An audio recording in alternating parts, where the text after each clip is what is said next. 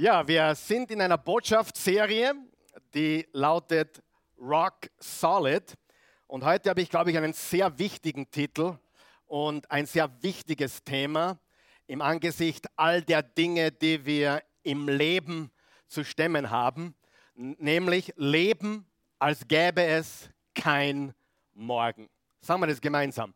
Leben, als gäbe es kein Morgen.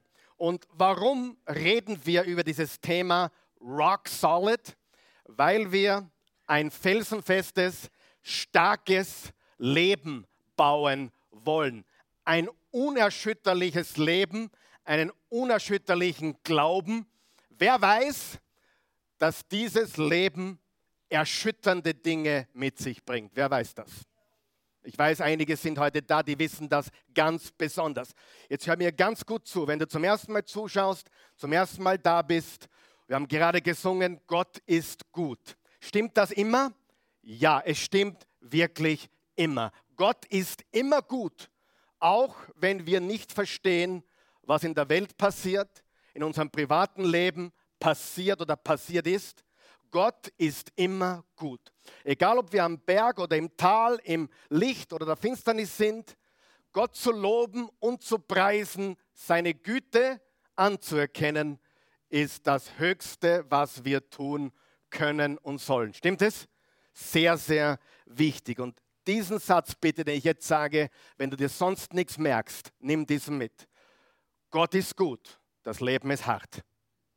Oder umgekehrt, das Leben ist hart, aber Gott ist gut. Und hier ist das große Problem.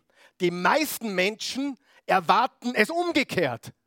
Das Leben muss immer einfach sein, immer gut sein, nur happy, nur peppy. Und wenn was Schlechtes passiert, Gott, wo bist du? Und das ist eine falsche Theologie. Das ist komplett verkehrt. Das Leben ist hart. Und ich erlaube mir mal ein bisschen auch das härter zu sagen. Das Leben ist sauhart aber Gott ist gut. Amen. Gott ist gut. Und ich weiß, viele Menschen gehen durch verschiedene Dinge hier heute, morgen oder wann immer du das siehst. Und ich weiß eines, das Leben ist eine Herausforderung. Das Leben ist schwierig, das Leben ist hart. Und aus diesem Grund brauchen wir einen Glauben, der durch nichts, sag einmal nichts, durch nichts erschütterbar ist.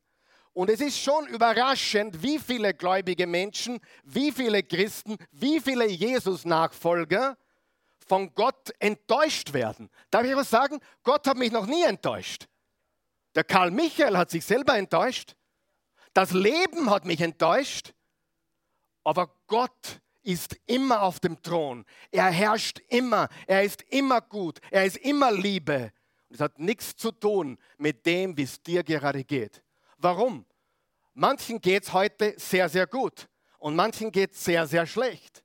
Und weißt du was? Das kann sich schnell wieder auch in die andere Richtung drehen. Wer weiß, das Leben kann sich plötzlich verändern. Plötzlich, in einem Augenblick ist alles anders wie vorher. Weißt du das? Wer hat das schon erlebt? Oh, ich habe das erlebt. Ich habe das erlebt.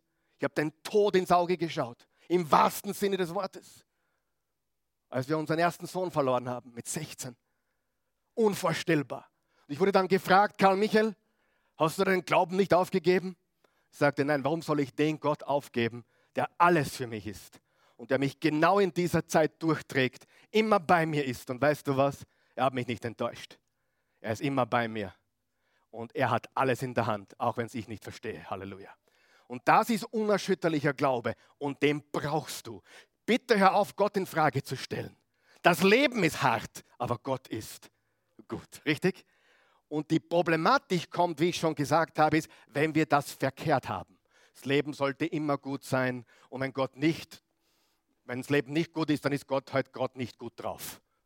Und das stimmt überhaupt nicht. Okay? Ich wollte das loswerden heute Morgen. Es ist ganz, ganz wichtig. Es ist auch Teil unserer Message heute. Zufällig oder unzufällig, völlig irrelevant aber es passt sicher für einige hier heute Morgen, oder? Gut. Wir haben letzte Woche gesprochen darüber, lass deine Zeit zählen. Letzte Woche schon haben wir über das Thema Zeit gesprochen, weil wir nicht wissen, wie viel Zeit wir übrig haben. Und wenn du das verpasst hast, dann kannst du zurückgehen auf unsere Webseite oasechurch.tv oder auf YouTube. Auch Facebook ist es auch immer noch live. Du kannst zurückgehen und dir diese Botschaft noch mehr anschauen. Wir haben gesagt, wir leben in schlimmen Zeiten. Lass uns die Zeit auskaufen. Lass uns unsere Gelegenheiten, unsere Zeit nutzen. Jede Stunde, jede Minute, jede Sekunde ist kostbar. Lass deine Zeit zählen. Und heute leben, als gäbe es kein Morgen. Diese beiden Botschaften gehören irgendwie zusammen. Eigentlich wollte ich sie in einem letzten Sonntag bringen, aber ich werde ja auch älter und weiser. Wer ist froh darüber? Und ich wusste ganz genau, ich muss sie teilen, sonst bleibt sie bis halb eins da. Und das will ich nicht. Und darum war die letzte Botschaft relativ kurz. Relativ ist das Schlüsselwort hier. Und heute wird hoffentlich auch relativ kurz sein.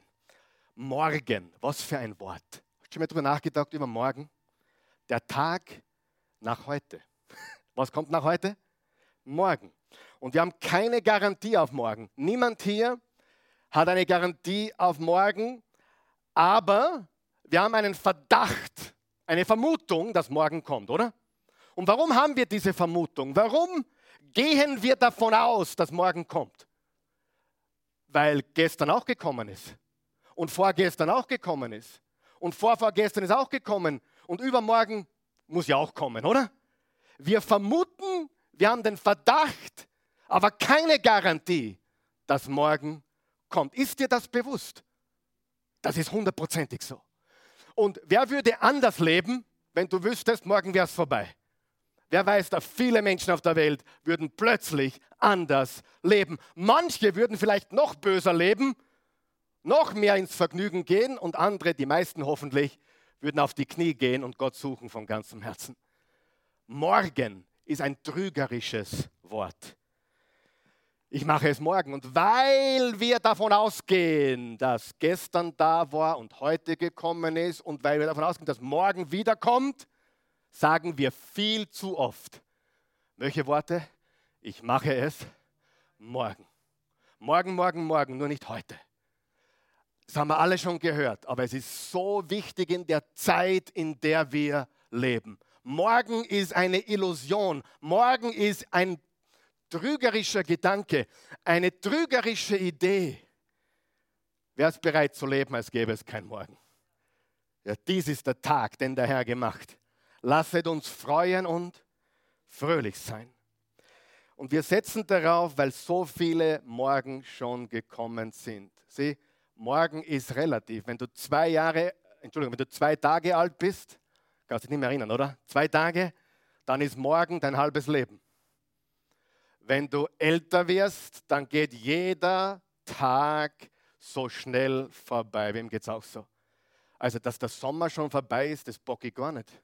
Wer kann das überhaupt fassen? Dieser Sommer, ehrlich, war mein schnellster Sommer ever. Vielleicht hat es mit der Zeit zu tun, mit der Krise, mit der Pandemie, keine Ahnung. Aber wer von euch weiß, Weihnachten steht vor der Tür. Das habe ich diese Woche bereits mitgekriegt, weil jemand Weihnachtsbücher bereit bestellt hat. Solltest du übrigens auch tun, ja? Alle Bücher, die du bei uns kaufst, äh, gehen, um hungrige Kinder zu versorgen. Meine eigenen. Spaß. Spaß muss sein. Aber das ist mir diese Woche bewusst geworden. Weihnachten steht vor, wer von euch weiß, Weihnachten ist gleich da. Und dann kommt gleich wieder der Frühling, Sommer, Herbst und Winter. Am 17. April werde ich 50. Ich will kein Mitleid, bitte. Ja, äh, aber die Zeit kommt und geht. Zwei Tage, ein Tag, halbes Leben. Als ich sieben, acht war, die Tage waren so lange. Also gerade in der Schulzeit, die Tage waren so lange. Ja? Und meine Lehrerin, von der habe ich letzte Woche erzählt, die war 29. Sie war bildhübsch, sie war 29 und wir waren 13, 14 Jahre alt. Die Hälfte der Burschen hat sich in sie verliebt und wir dachten, als sie uns gesagt hat, sie ist 29, Party ist alt die hat nicht mehr so viele Morgen. Heute könnte sie meine Tochter sein. Komisch, aber es ist die Wahrheit. 29 ist nichts. Wer ist meiner Meinung? Natürlich, wenn du unter 20 bist, zeigst du nicht auf, weil du noch keine Ahnung hast. Ja? Aber eines ist klar: 29 war alt für uns. Meine Eltern waren sie so ganz alt. Ob die, ich habe immer gesagt, ob die noch was haben. Wer hat sich das auch gefragt? Ja, ob da noch was geht? Mit 43, 45, heute weiß ich da gar nicht sicher noch was. Ja. Aber eines ist klar, meine Großeltern, meine Großeltern waren steinzeitaltersmäßig, oder? Alt, alt, alt. Das erinnert mich an den Jungen, der seinen Opa fragte, Opa, warst du auf der Ache? Sagt er, na, wie kommst du auf das? Ja, wie hast du sonst die Flut überlebt? Also, Kinder sehen die Welt ein wenig anders. Aber werden wir wieder ernst. Ein bisschen Auflockerung muss sein. Aber lass uns ernst heute reden über das Leben. Über Leben, als gäbe es kein Morgen.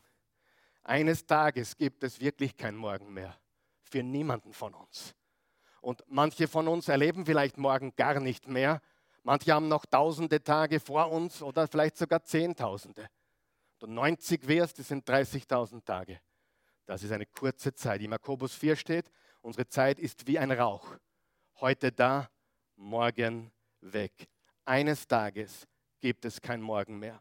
Und hier ist die große Frage, und das werden wir heute behandeln, in drei einfachen Punkten. Wie würdest du heute leben, wenn du kein Morgen mehr hättest? Wie würdest du heute leben, wenn du nur noch drei Monate hättest, sechs Monate hättest oder fünf Jahre hättest? Wie würdest du leben, wenn du wüsstest, es gibt kein Morgen? Was würde sich in deinem Leben verändern? Sag einmal verändern. Wer weiß, es muss sich was verändern? Oder weiß das nur ich? Karl Michael, du musst dich verändern. Wer muss sich auch ständig verändern? Ständig korrigieren, ständig justieren. Warum? Wir haben das verflixte Fleisch und den depperten Kopf der uns eigentlich dienen sollte, aber oft spielt er uns in die andere Richtung. Wir haben das Fleisch. Das, das, das, der Geist ist willig, aber das Fleisch ist schwach. Leben, als gäbe es kein Morgen. Lesen wir unseren Text heute, fünf Verse. 1. Petrus Kapitel 4 und da steht folgendes. Das Ende aller Dinge ist nah. Seid also besonnen und nüchtern in euren Gebeten unterstreicht ihr das Gebeten. Vor allem aber, aber hört nicht auf, euch gegenseitig zu lieben, unterstreicht ihr lieben. Denn die Liebe deckt die viele Sünden zu. Seid gastfrei oder gastfreundlich untereinander, ohne zu murren, meckern und meutern. Gott hat jedem von euch Gaben, unterstreicht ihr Gaben, geschenkt, mit denen ihr einander dienen könnt.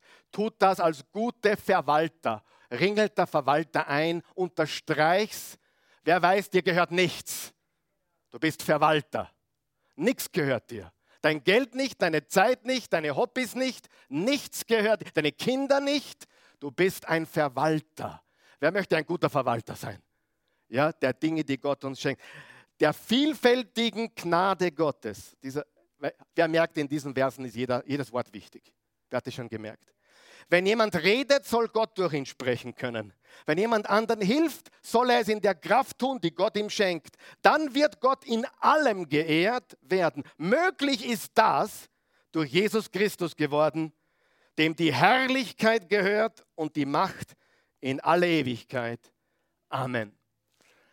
Aus diesen fünf Versen lernen wir heute drei ganz wichtige Dinge. Diese Message ist simpel heute. Aber so simpel sie ist, lass dich nicht täuschen. Vielleicht einer der wichtigsten, die wir in letzter Zeit gehört haben. Bist du bereit? Drei Dinge, die wir tun sollen.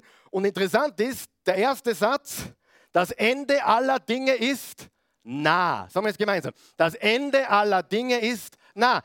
Das ist für mich ein Problem. Ich bin ganz ehrlich mit euch. Das ist ein großes Problem für mich.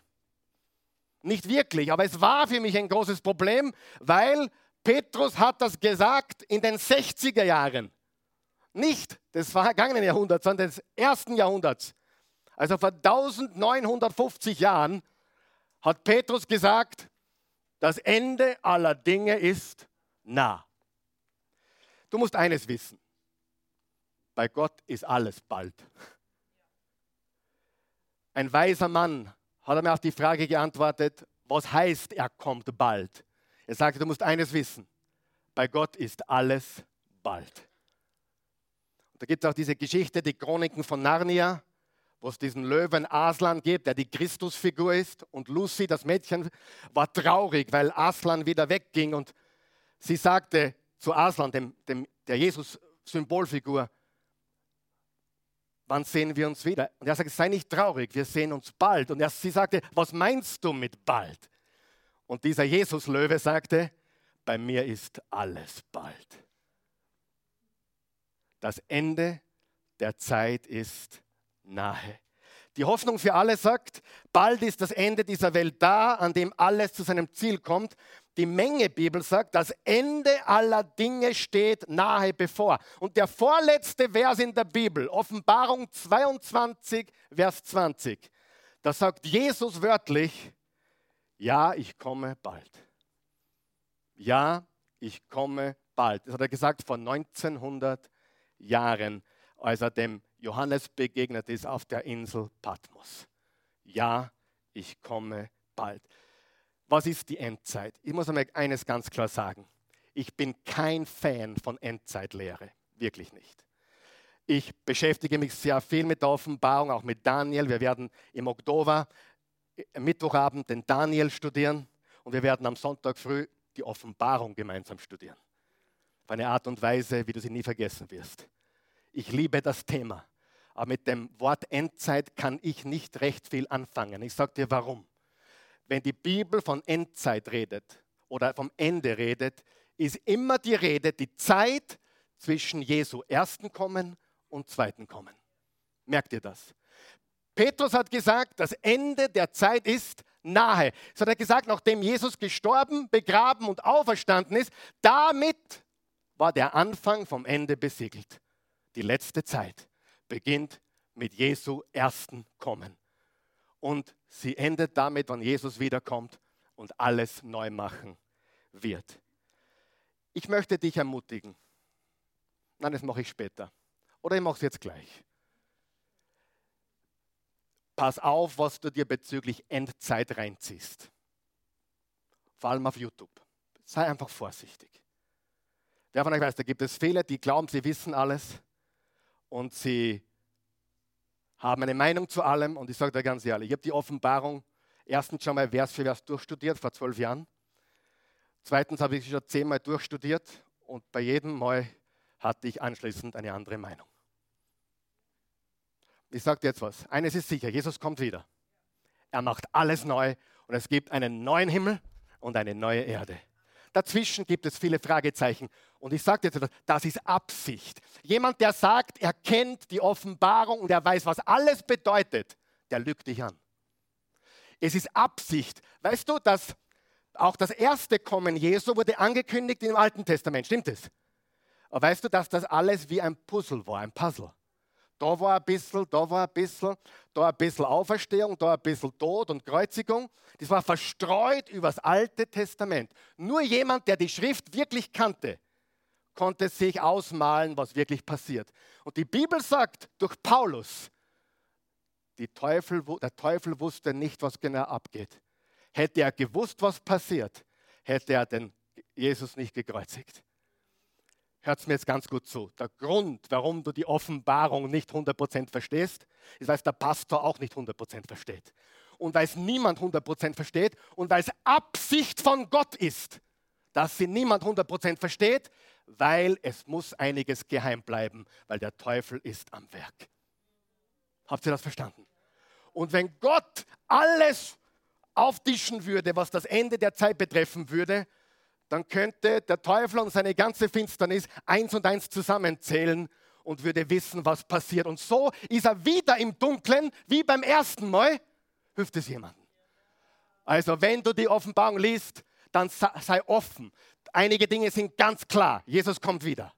Auf einige Dinge sind wir im Dunkeln. Wir können vieles verstehen, aber nur wenn du das Alte Testament verstehst, kannst du auch das verstehen.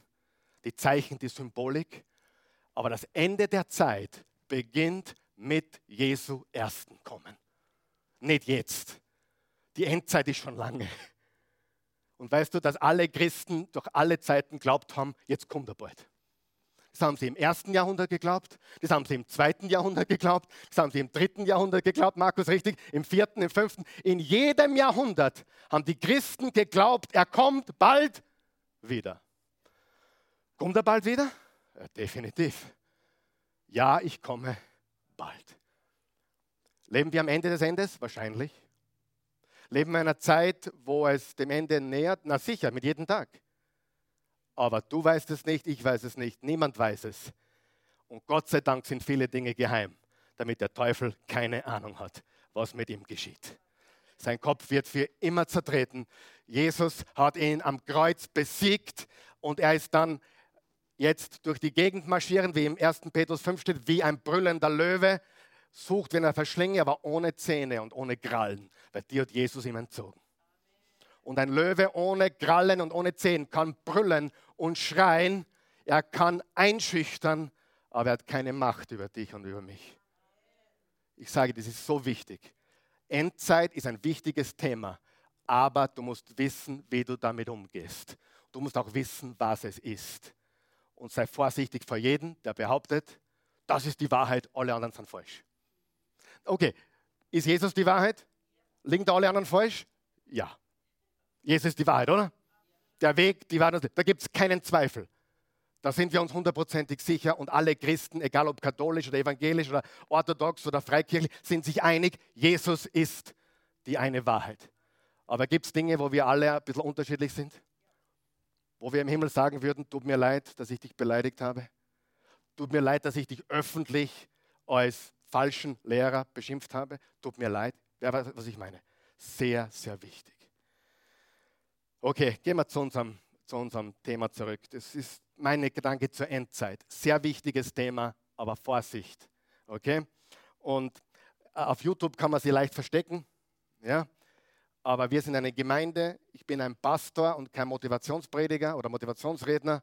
Ich korrigiere, ich beschütze, ich weise zurecht, ich liebe euch. Und deswegen kriegt für nur, nur das, was ich wirklich glaube. Ist das okay?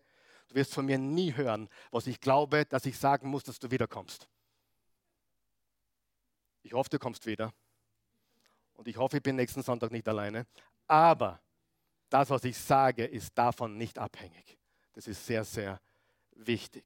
Und ein Zeichen der Zeit ist, dass Menschen sich Lehrer suchen, nach denen ihnen die Ohren kitzeln. Die Menschen sind nur mehr bereit, das zu hören, was ihrem Ego, ihrem Vergnügen entspricht. Und das ist eine sehr gefährliche Sache. Wir wissen, Gott ist die Liebe. Er ist gut und er ist die Gnade. Frage, ob du noch einen Morgen hast oder noch Tausende, wie solltest du leben? Das ist so einfach heute. Ich hoffe, du bist mir nicht böse. Aber wenn du das tust, wenn du das tust, dann nimmt dein Leben einen Lauf, der ist sagenhaft. Erstens, bete stärker. Weißt du, wir treffen heute so viele Diskutierer in der Welt. Alle diskutieren und alle wissen sie alles. Was sollten wir tun, wenn wir uns nicht sicher sind? Beten. Betet alle Zeit, ohne Unterlass. 1. Thessalonicher, Kapitel 5. Bete stärker. Ähm, Petrus hörte diese Worte schon vorher mal. Wir reden hier von Petrus, der das sagt. Kannst du erinnern? Was hat Jesus zum Petrus gesagt im Garten von Gethsemane? Als Jesus Blutstropfen schwitzte, was hat er gesagt, als er sie schlafen gefunden hat? Konntet ihr nicht eine Stunde wachen? Und dann sagte er im Matthäus 26, 41, wachet und betet damit ihr nicht in Versuchung geratet. Lesen wir das gemeinsam. Wachet und betet, damit ihr nicht in Versuchung geratet. Was wirklich zunehmen muss bei dir und bei mir genauso ist unser Beten. Und Beten ist immer ein schwieriges Thema. Weißt du warum? Weil es die wenigsten wirklich machen. Wir machen es alle viel zu wenig. Und ich will niemanden Schuldgefühle machen heute. Ist vielleicht schon zu spät, aber ich will dir keine Schuldgefühle machen. Ich habe auch ein Problem. Wer von euch weiß, was das Problem von Karl Michael ist? Der Karl Michael. Ich bin mein eigenes größtes Problem. Und beten fällt mir nicht immer so leicht, wie ich es gerne hätte. Bete mehr, bete stärker. Und eines Tages wurde mir klar, wenn ich bete, rede ich mit dem Schöpfer von Himmel und Erde. Ich meine, denkt ihr darüber nach, was Menschen ausgeben würde für ein Handshake und ein Foto vom großen Erfolgsguru. den ich namenlos lassen möchte. Da gibt es einen, der verlangt, glaube ich, 10.000 Euro für ein Foto mit ihm. Verrückt. Und wir können kostenlos reden mit dem Schöpfer von Himmel und Erde. Jederzeit. Wenn du das nicht erkannt hast, ist es ein Offenbarungsproblem. Aber wenn du verstanden hast, du darfst reden mit dem Schöpfer von Himmel und Erde, dann kommst du immer wieder zurück und redest mit ihm. Unser Vater im Himmel, geheiligt werde dein Name. Dein Reich komme. Dein Wille geschehe, wie im Himmel soll werden. Unser tägliches Brot gib uns heute und vergib mir, vergib mir uns meine Schuld, wie auch ich vergebe denen, die an mir schuldig wurden und führe mich nicht in Versuchung. Und wenn ich in Versuchung komme, lass mich nicht zerbrechen, sondern erlöse mich von dem Bösen, denn dein ist das Reich und die Kraft und die Herrlichkeit in Ewigkeit. Amen. Betet ohne Unterlass, wachet und betet. Jesus hat es gesagt, Paulus hat es gesagt, Johannes hat es gesagt, Petrus hat es gesagt. Alle haben es gesagt. Betet mehr.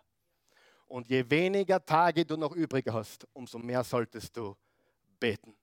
Zum Vater im Himmel in Jesu Christi Namen. Sie, haben alle ein Problem. Mein Problem bin ich. Dein Problem bist du. Niemand ist das Problem in deinem Leben, außer du am allermeisten. Und im Epheser, Entschuldigung, im Offenbarung 2, Vers 4 hat Jesus an die Epheser geschrieben, ich kenne eure Werke, ihr seid gut unterwegs, ihr habt eine gute Botschaft, aber eines habe ich gegen euch. Ihr habt eure erste Liebe verlassen. Und um die erste Liebe wieder zurückzubekommen, verbringe Zeit mit Jesus auf deinen Knien, bete zum Vater in Jesu Namen. Der durchschnittliche Christ, laut einer Studie, betet 45 Sekunden pro Tag. Wer hört mehr Radio? Wer, hört, wer schaut mehr TV? Wer schaut mehr im Internet? 45 Sekunden ist der Schnitt, der Schnitt das ist unter fünf Stunden pro Jahr. Und meistens beim Essen, dass sie beten über die Gaben.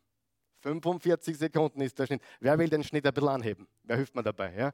Und wir wissen, das ist unter fünf Stunden im Jahr und ich glaube, einige gängen 100 Stunden Skifahren im Jahr. Ist nichts Schlimmes, bitte. Oder 100 Stunden Golf spielen oder 100 Stunden Fernsehen oder 100 Stunden Kino oder 100 Stunden Internet oder sonst. Aber weniger wie fünf Stunden pro Jahr. Und das waren Christen, die bibeltreu waren. Also nicht neue Gläubige, sondern wirklich biblisch fundierte Christen. 45 Sekunden pro Tag im Schnitt. Und je mehr ich darauf komme, wie wenig Christen die Bibel lesen und beten, umso mehr möchte ich euch sagen, macht die Bibel auf, betet. Macht die Bibel auf, betet. Und betet, dass Gott euch Erkenntnis schenkt betet stärker. Je kürzer die Tage werden, umso stärker sollten wir beten. Übrigens, das erste Liebe verlassen passiert in jeder Beziehung. Wenn du verheiratet bist, weißt du ganz genau, was ich meine. Ja? Da gibt es einen Mann, der heißt Dr. James Dobson, ist ein Familienexperte und Eheexperte. Der sagt, es ist ganz einfach. Wenn du in ein Restaurant gehst und die Paare beobachtest, kannst du genau wissen, wer verheiratet ist und wer nicht. Die Eheleute reden kaum und die noch nicht verheiratet sind, reden viel. Ich habe mit der Christi in Amerika telefoniert bis 2 Uhr früh. Was einmal in der Woche? Nein, jeden Abend. Das war in die 80er Jahre, Ende der 80er Jahre. Äh, da war bei uns Telefonieren noch teuer. In Amerika war es schon gratis, zumindest lokal. Wir haben telefoniert bis 2 in der Früh. Über was haben wir geredet? Alles, was sie wollte. Wie schnell ist das vergangen? Sekunden, Minuten. Ich musste um halb sieben wieder aufstehen, weil ich am nächsten Tag ein Bibelcollege hatte, aber das war kein Problem. Ich war topfit. Aber wir telefonierten und telefonierten. Das ist wirklich wahr. Und einige, die frisch verliebt sind, wissen genau, was ich meine. Und einige, die lang verheiratet sind, wissen auch, was ich meine. Und einige, die lange in einer wilden Ehe leben, wissen auch, was ich meine. Aber eines ist klar, die erste Liebe hör mir jetzt zu, gut zu sagen, die verliert man nicht, man verlässt sie. Na, gest, vorgestern sagte jemand zu mir, wir haben uns auseinandergelebt. Ich habe gesagt, das ist kein Scheidungsgrund. Gibt es Scheidungsgründe? Es gibt Scheidungsgründe. Wenn du verprügelt wirst, wenn du, wenn äh, Ehebruch im Spiel, ist ein Grund. Musst du nicht, aber du kannst. Aber auseinanderleben ist kein Scheidungsgrund. Wenn du dich auseinandergelebt hast, hast du dich auseinandergelebt oder ihr euch auseinandergelebt. Ihr habt die Liebe verlassen, nicht verloren. Lächle, schau nach vorne. Niemand weiß, dass ich dich meine oder euch meine. Sehr, sehr wichtig. Und das passiert im Glauben, das passiert in der Ehe. Wo ist das? Früher, hey, schnucki, schnucki, schnucki, putti, putti, putti, und, und dann nach äh, zehn Jahren macht er dir selber aufgefälligst, ja? Wer weiß, was ich meine? Schlimm.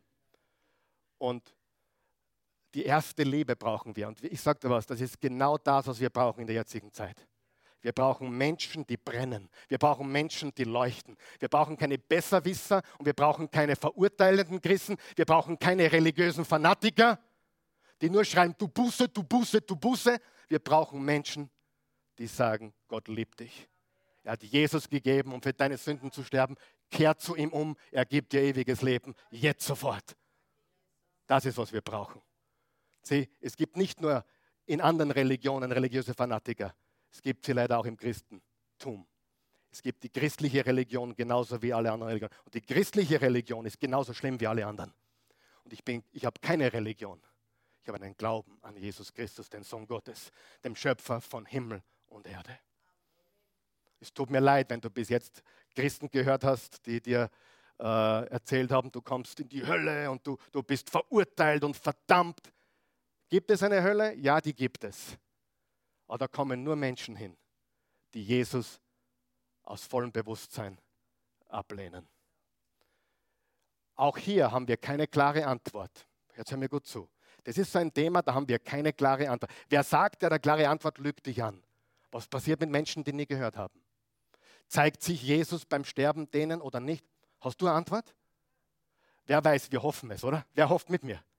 Wer hofft mit mir und sagt, hey, hoffentlich, ich, meine, ich darf wohl hoffen, oder? Ich darf wohl hoffen, dass Jesus jedem Menschen sich zeigt, bevor er in die Ewigkeit geht. Gefährlich, glaube ich, wird es dann, wenn man zum Punkt kommt, wo er sagt, Gott, ich will dich nicht, hab mich gern. Ich habe das einmal erlebt. Ich habe viele tote Menschen gesehen und natürlich auch hunderte Beerdigungen gemacht. Und die waren alle unterschiedlich. Da waren Freudenfeste dabei, richtige Freudenfeste. Mit Tanz und Halleluja und Preis dem Herrn. Habe am Donnerstag sowas erlebt wieder, diesen letzten Donnerstag. Sein Pastor hier aus Wien verstorben. Und da war Freude da. Und dann habe ich erlebt, wo viel Trauer da ist. Das Schlimmste, was ich erlebt habe, war, da war ich einen, einen Tag noch vorher bei ihm am Krankenbett. 100 Kilo Mann, abgemagert auf 45 Kilo circa elendig dahin vegetiert. Ich habe ihm sicherlich sechs oder sieben Mal das Evangelium gepredigt. Er hat mich immer abgebrochen zwischendrin, gesagt, er will es nicht mehr hören. Und am letzten Tag war ich bei ihm. So etwas habe ich noch nie erlebt in meinem ganzen Leben. Ich habe ihm gesagt, nimm Jesus an, bevor du stirbst. Er liebt dich, wie du bist. Und er hat wörtlich gesagt, der kann mich mal am, wörtlich, Bevor ich gegangen bin, wahre Geschichte, bin ich an seinem Bett gestanden. Ich bin bewusstlos geworden. Mich hat es umgehaut auf den Boden. Ich habe sowas noch nie erlebt in meinem ganzen Leben. Ich habe gewusst, in diesem Raum ist der Tod. Am nächsten Tag war er tot. Bei der Beerdigung waren neun Leute, hat sich mit allen Menschen vergrault. Ich sage dir, der hat sieben Chancen gekriegt, von mir alleine. Wer weiß, also von menschlicher Seite, wer weiß, wer ihm es noch erzählt hat. Und er hat immer gesagt, ich will ihn nicht.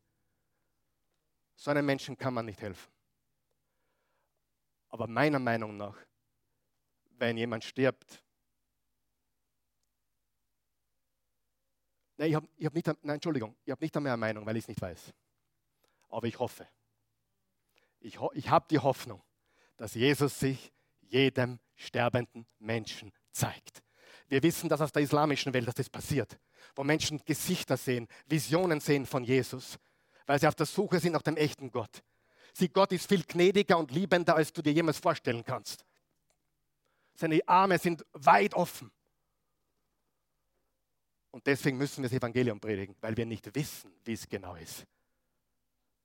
Jesus ist der einzige Weg. Richtig? Und darum beten wir.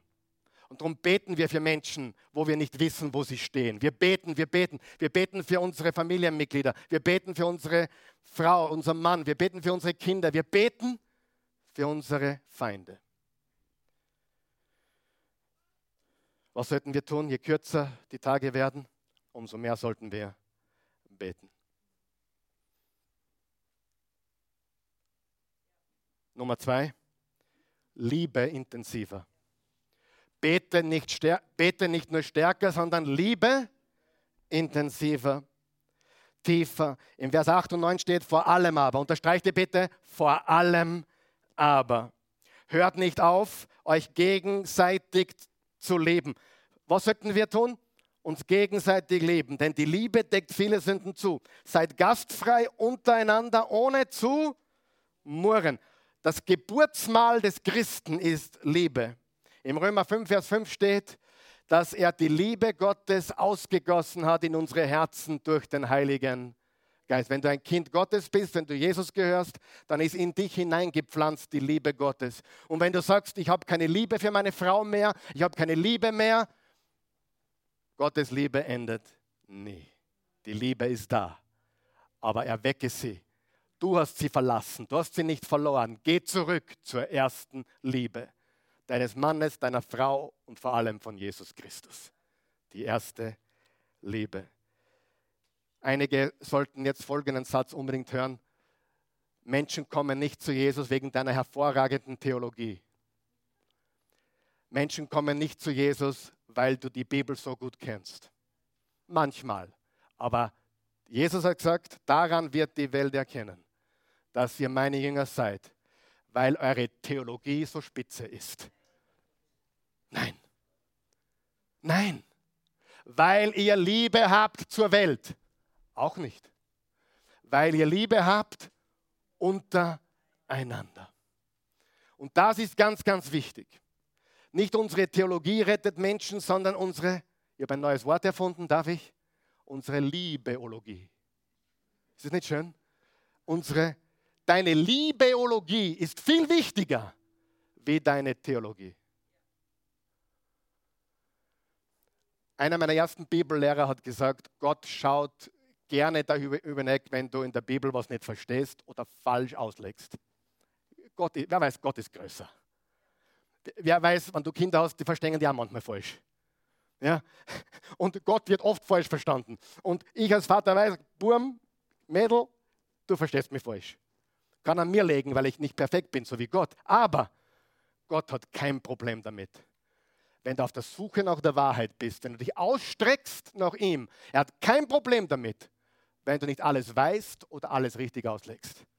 Das große Problem ist, wenn du Menschen nicht wirklich lieb hast. Und deine Theologie ist wichtig. Wer von euch weiß, wir, wir wollen keine Irrlehre verzapfen. Wir wollen die Wahrheit äh, erzählen. Aber, was steht im 1. Korinther 13? Wir könnten die beste Botschaft haben, wenn wir Menschen nicht leben, dann machen wir nur Lärm. Nur Lärm. Sehr, sehr wichtig. Weißt du, es gibt diese berühmten christlichen Aufdecker. Oh, ich habe wieder was Böses aufgedeckt und ich habe eine Irrlehre aufgedeckt und ich bin der Sündenschnüffler, der Sündenschnüffler vom Dienst. Wer kennt solche? Christliche Polizei. Ja, sie wissen alles, sie decken alles auf. Bitte, nimm Abstand von diesen Leuten. Bitte. Diese Menschen. Ist es wichtig, dass man Dinge aufdeckt? Definitiv. Ist, man, ist es wichtig, dass man Menschen auf die Wahrheit hinweist? Absolut. Aber wenn jemand nur Sünden schnüffelt und jemand nur Heiligen Geist spielt oder geistliche Polizei spielt, dann stimmt das nicht. Die Bibel nennt sie Pharisäer. Pharisäer hatten eine super Theologie, eigentlich. Sie, sie hatten laut alttestamentlichen Standard eine richtig gute, korrekte jüdische Theologie. Aber Jesus sagte, ihr habt den Teufel zum Vater.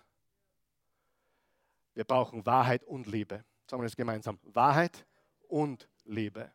Und ohne die Liebe ist die Wahrheit ein Hammer. aber im, im negativen Sinne. Und ohne Wahrheit ist die Liebe auch nichts. Ich kann nicht zu Menschen sagen, Gott, Gott hat dich lieb, aber mach weiter so. Nein, das sagen wir nicht. Gott liebt dich, darum will er dich aus dem Dreck rausziehen. Ja? Okay? Liebe intensiver. Frage, wie brennend ist deine Liebe? In der Familie, deiner Frau gegenüber, deinen Kindern gegenüber, deiner Gemeinde gegenüber. Wie brennend ist deine Liebe? Die größte Krankheit der heutigen Welt ist Lieblosigkeit. Und Lieblosigkeit ist Gleichgültigkeit. Beginn in deiner Ehe, Familie, in deiner Church, in deiner Gemeinde, dann Fremde und Ungläubige. Lass uns die Menschen da draußen lieben. Gehen wir zum letzten Punkt und dann sind wir fertig mit der Botschaft. Diene, diene weiser. Wiederholen wir kurz, was tun wir? Was sagt Petrus, dass wir tun sollten in dieser Endzeit, in dieser Zeit, wo sich das Ende naht? Was sollten wir tun? Stärker beten, intensiver lieben und weiser dienen. Lesen wir Vers 10 und 11. Gott hat jedem von euch Gaben geschenkt, mit denen ihr einander dienen könnt. Tut das als gute Verwalter der vielfältigen Gnade Gottes. Wenn jemand redet, soll Gott durch ihn sprechen können. Wenn jemand anderen hilft, soll er es in der Kraft tun, die Gott ihm schenkt. Dann wird Gott in allem geehrt werden. Möglich ist das durch Jesus Christus geworden, dem die Herrlichkeit gehört und die Macht in alle Ewigkeit. Was steht im Vers 9, im Vers 10? Jedem, Gott hat jedem von euch was geschenkt? Gaben. Was sollten wir mit den Gaben tun? Einander dienen. Und das tut als Verwalter der vielfältigen Gnade Gottes. In diesen zwei Versen sind fünf Wahrheiten drinnen. Ich sage dir sie ganz schnell. Jeder Jesus-Nachfolger hat geistliche Gaben. Jeder. Zweitens, die Gaben sind unterschiedlich. Drittens, deine Gabe oder deine Gaben werden gebraucht. Sie werden gebraucht. Und viertens, manche Gaben sind sichtbar und manche Gaben sind unsichtbar, aber alle sind notwendig. Ich sage das noch einmal. Manche Gaben sind sichtbar, manche Gaben sind unsichtbar, aber alle Gaben sind notwendig. Und fünftens, wir gebrauchen unsere Gaben, um Gott zu verherrlichen. Das heißt, wenn du deine Gaben nicht einbringst in den Leib, in die Gemeinde, in den Leib Christi, dann wird Gott weniger verherrlicht. Weil er möchte durch deine Gaben Gott, Jesus selbst sich verherrlichen. Und dann steht die vielfältige Gnade Gottes. Das heißt, die Gnade Gottes ist, die Gaben sind bunt. Die Gaben sind bunt und es gibt viele Farben.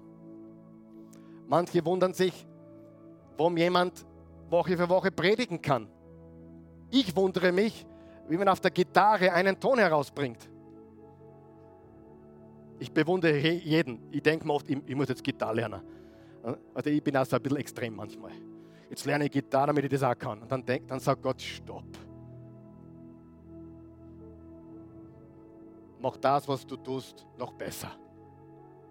Was verzettelst du dich mit Dingen, die jemand anderer tun soll, kann und besser ist? Aber ich bewundere einige, jeden Handwerker, jemand, der ein gerade verlegen kann. Ich, ich, ich bewundere dich. Ehrlich. Jemand, der weiß, wie Geld funktioniert. Bewundere dich. Ich habe bis heute keine Ahnung. Ich hoffe nur immer, dass ich es in der Tasche habe. Aber wie das funktioniert, keine Ahnung. Die drucken immer mehr und ich, ja, okay. Aber genau weiß ich es wirklich nicht. Ich bin ganz ehrlich mit euch, ich weiß viele Dinge nicht. Ich muss nicht alles wissen. Ich glaube, Henry Ford hat gesagt, jeder ist Experte, nur woanders. Jeder ist Experte, nur woanders. Wir brauchen alle Gaben. Und dann wird Jesus verherrlicht durch uns. Was sollten wir tun? Stärker beten, intensiver leben und dienen. Und hast du heute gemerkt, alles im Angesicht der Endzeit. Was solltest du tun, weil du an die Endzeit glaubst? Stärker beten, intensiver lieben und weiser dienen. Ich war ein Kind, als Ronald Reagan angeschossen wurde. Ich weiß nicht, wer sich erinnern kann. Er wurde einmal angeschossen und er war wochenlang weg im Krankenhaus. Und es hat nichts Politisches, das ist nur eine Geschichte. Ja. Ronald Reagan, angeschossen, hat überlebt, er war im Krankenhaus wochenlang. Wisst ihr was? Das Land Amerika ist weiter existiert, es ist weitergegangen. Problemlos weitergegangen. Obwohl der, obwohl der Big Boss weg war. Drei Jahre später gab es einen Müllabfuhrstreik in Philadelphia. Und die Müllabfuhr, die gesamte Müllabfuhr hat gestreikt, drei oder vier Tage. Und in der Zeitung ist gestanden, wenn der Streik nicht aufhört, müssen wir die Stadt schließen. Wer ist wichtiger, Ronald Reagan oder die Müllabfuhr? Was ist die Antwort? Beide. Beides. Darf ich dir die Wahrheit sagen? Sollte ich nächsten Sonntag nicht da sein, gibt es hier Predigt und der Gottesdienst findet statt. Hundertprozentig. Wenn das ganze Technikteam ausfällt,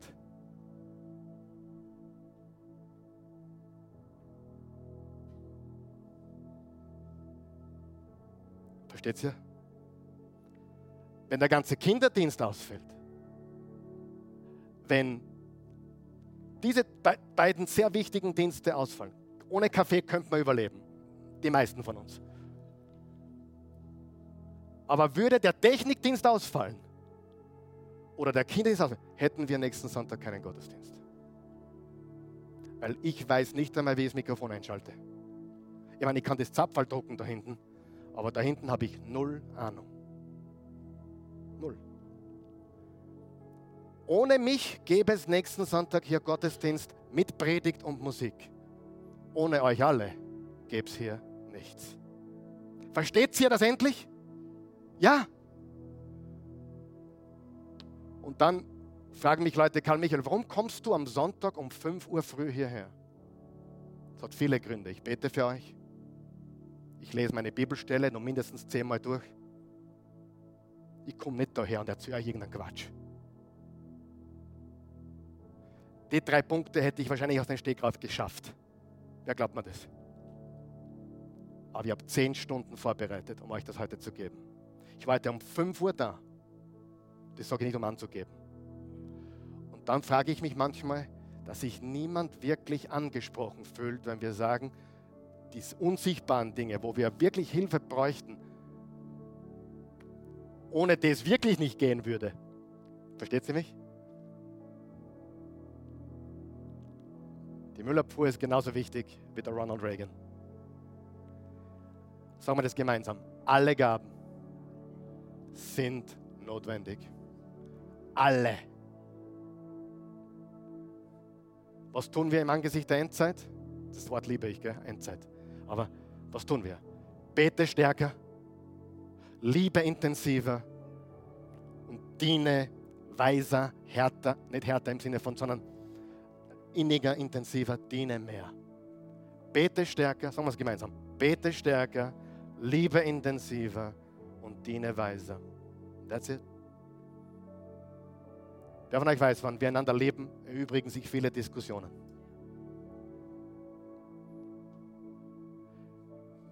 Die Christian mich hat noch nie jemand gefragt, seid ihr noch verliebt? Ich glaube, man sieht das. Liebe erübrigt.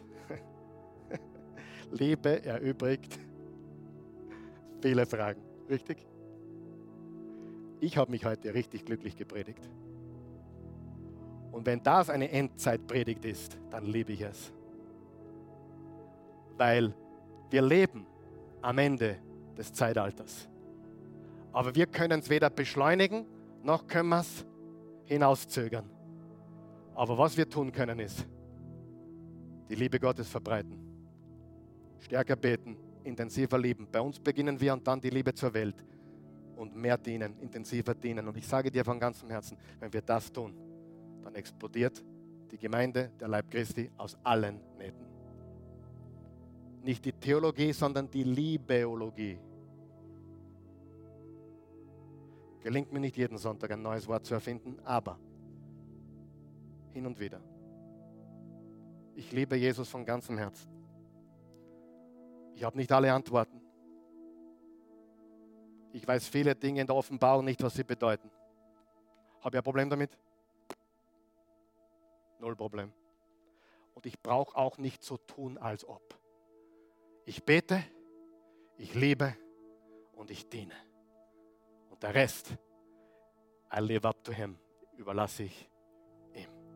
Eines der größten Geheimnisse in diesem Leben ist, tu dein Bestes, bete am stärksten und überlasse alles ihm. Und das ist jetzt viel leichter, wenn du gebetet hast in der Früh. Und wenn du weißt, du hast dein Bestes getan, andere zu lieben, hast dein Bestes getan, mit deinen Gaben zu dienen. Bete stärker, liebe intensiver, diene, diene weiser. Darf ich noch was sagen? Deine Familie gewinnst du nicht mit Worten. Hör auf, sie zu evangelisieren. Die können es von dir nicht mehr hören.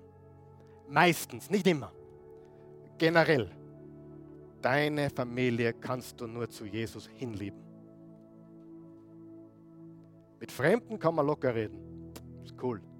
Aber in der eigenen Familie gibt es eine Sprache der Liebe und da kannst hundertmal von Jesus erzählen.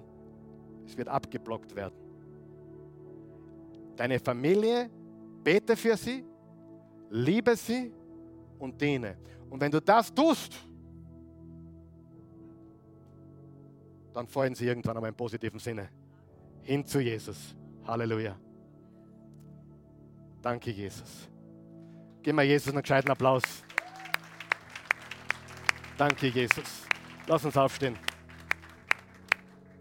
Vater im Himmel, wir loben dich, preisen dich und erheben dich. Gott, diese Botschaft, die wir heute gehört haben, ist herausfordernd. Sie ist so einfach, aber herausfordernd, weil wir alle Manko haben.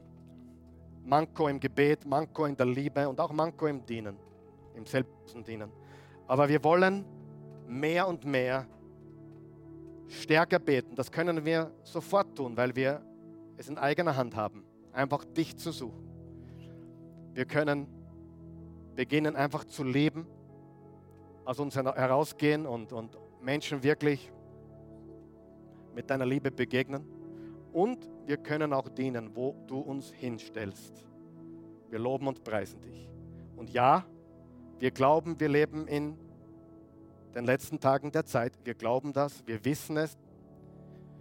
Und wir wollen gewappnet sein für das, was kommt. Einen unerschütterlichen Glauben haben.